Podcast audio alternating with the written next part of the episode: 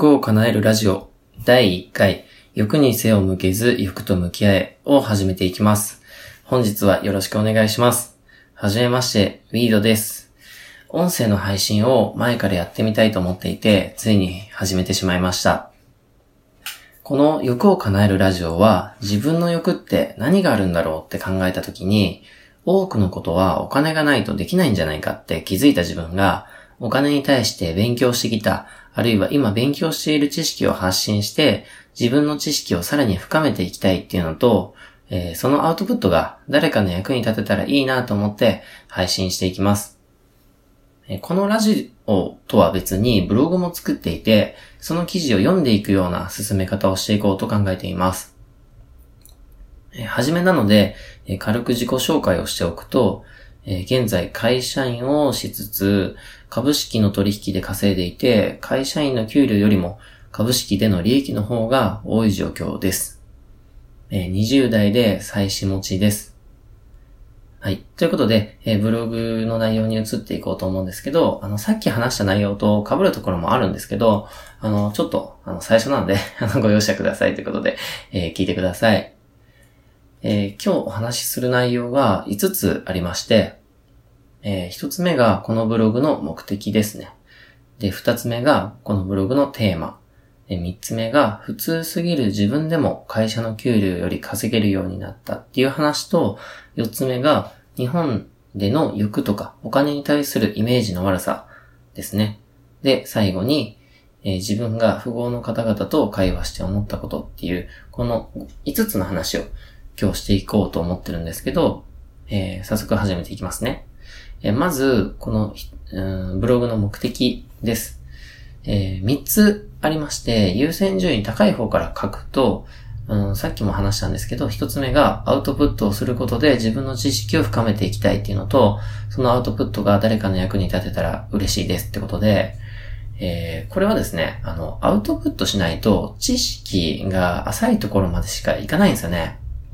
あの、やっぱり深く理解するためには、あの、こういったアウトプットをする場が、えー必要だなと思って、えー始めました。あの、読書とか、まあ、ブログ読んだりとか、いろんな、えーインターネットで調べて勉強したりするんですけど、そのインプットした情報は、あのやっぱそのままにしておくと、うん、ほぼ使えないんですよね。はい。最近、それを強く感じてる状況です。はい。で、次に、え2番目ですね。自分の目指している先にせいる先輩方とか、同じ方向を向いている方とか、高め合える方と交流していきたいと考えていて、あの、自分は株式のトレーダーなので、えー自分よりすごい、えー投資家の方とか、トレーダーの方とか、たくさんいるんですよね。もうすっごい人たちいっぱいいます。まあ、そ、そういった方々とコミュニケーションを取っていきたいし、うーん、今まで、えーお世話になっている投資家の方とかトレーダーの方も、えーいるので、そういった方々ともね、えーコミュニケーション、うん、取っていきたいなって考えてます。で、こう考えたときに、あの、自分が情報発信していかないと、自分が何してるのかとか、どういった熱量でやってるのかとか、わかんないじゃないですか。で、自分がどういった状況の中で何をして、どういう結果を出してるのかって、コミュニケーションを取る上では重要だと思うんで、えーこれからはどんどん発信していければなって、えーしていこうと、うん考えております。はい。で、3番目に、えーこれはですね、あの、正直に話しますと、えーおまけにブログで小遣いが入ったらいいなって、はい、思ってます。はい、次行きます。えーこのブログのテーマなんですが、えー人間の欲と向き合い、その欲を満たしていくことで、人生を豊かにしていこうというテーマで書いていきます。えーその欲を叶えるためにはどうすればいいかっていうのを考えていくと、多くの場合でお金が必要になってきます。例えば、えー服、靴、カバン、時計が欲しいとか、車が欲しいとか、旅行行きたいとか、フレンチ食いたい、子供がたくさん欲しいとか、めちゃくちゃ可愛い子と結婚したいとか、一日中ゲームしたいとか、映画見たいとか、あるじゃないですか。そういったあ欲っていうのは、すべてお金にゆとりがないと難しいんですよね。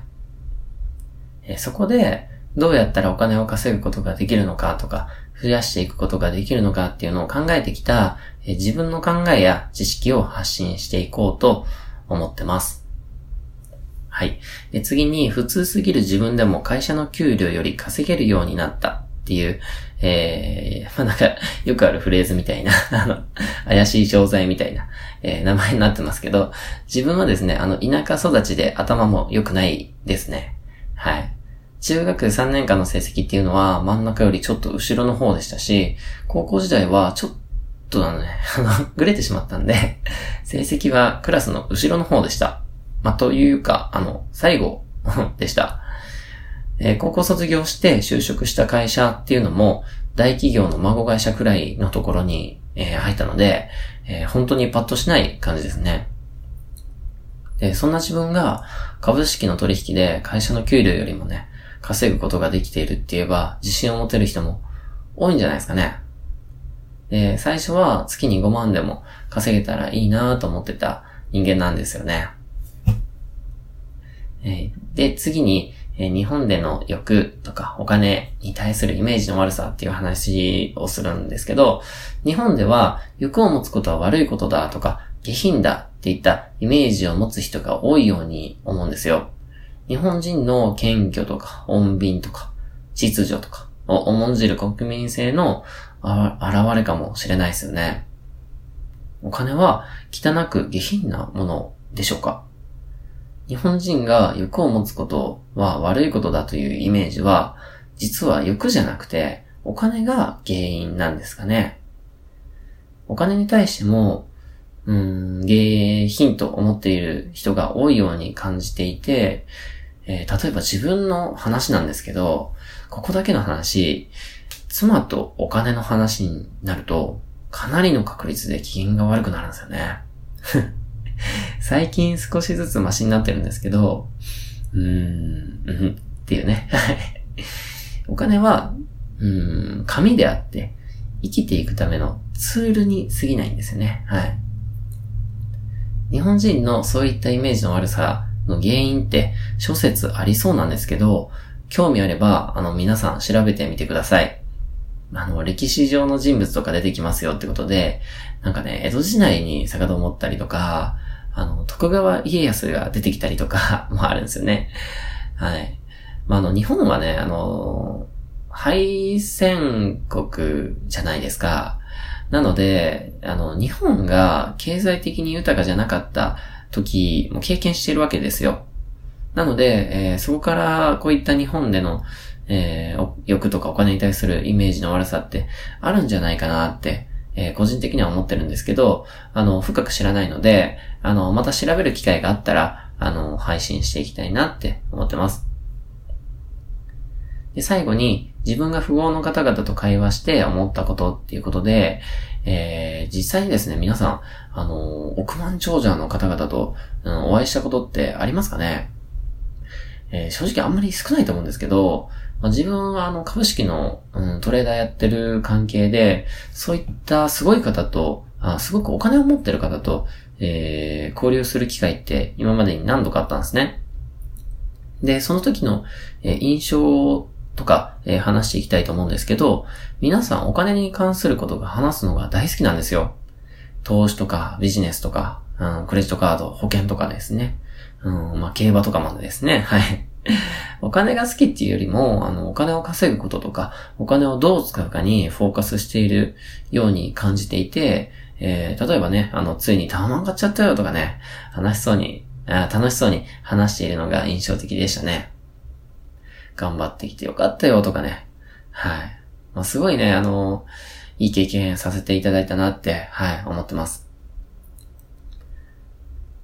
で、例え話なんですけど、野球をしている人っていうのは、あの、バットを使ってやる野球が好きじゃないですか。で、このバットっていう道具が嫌いな人がいたら、野球は上手くならないじゃないですか。で、これと同じで、お金という道具が嫌いだったら、経済的に豊かになりたい場合は話にならんってことなんですよ。そんな人にお金は集まってこないじゃないですか。なので、まずはお金は下品で汚いものではなくて、生きていくために重要なツールであるっていうことを理解してお金と向き合うことが必要になってくると思います。まあ、あの、物理的な意味で、あの、人が触りまくってるので、あの、正直ね、あの、バイキンとかついてて汚いかもしれないんですけど、はい。まあ、あの、自分もそうだったんですけど、稼ぎたいと、まあ、先り、先走りがちになるんですけど、スタートするときに、まあ、これがね、あの、頭に入ってると、うん、すごくいい気がするんですよね。ということで、えー、第1回目の放送はここまでにしましょう。えー、また次回お会いしましょう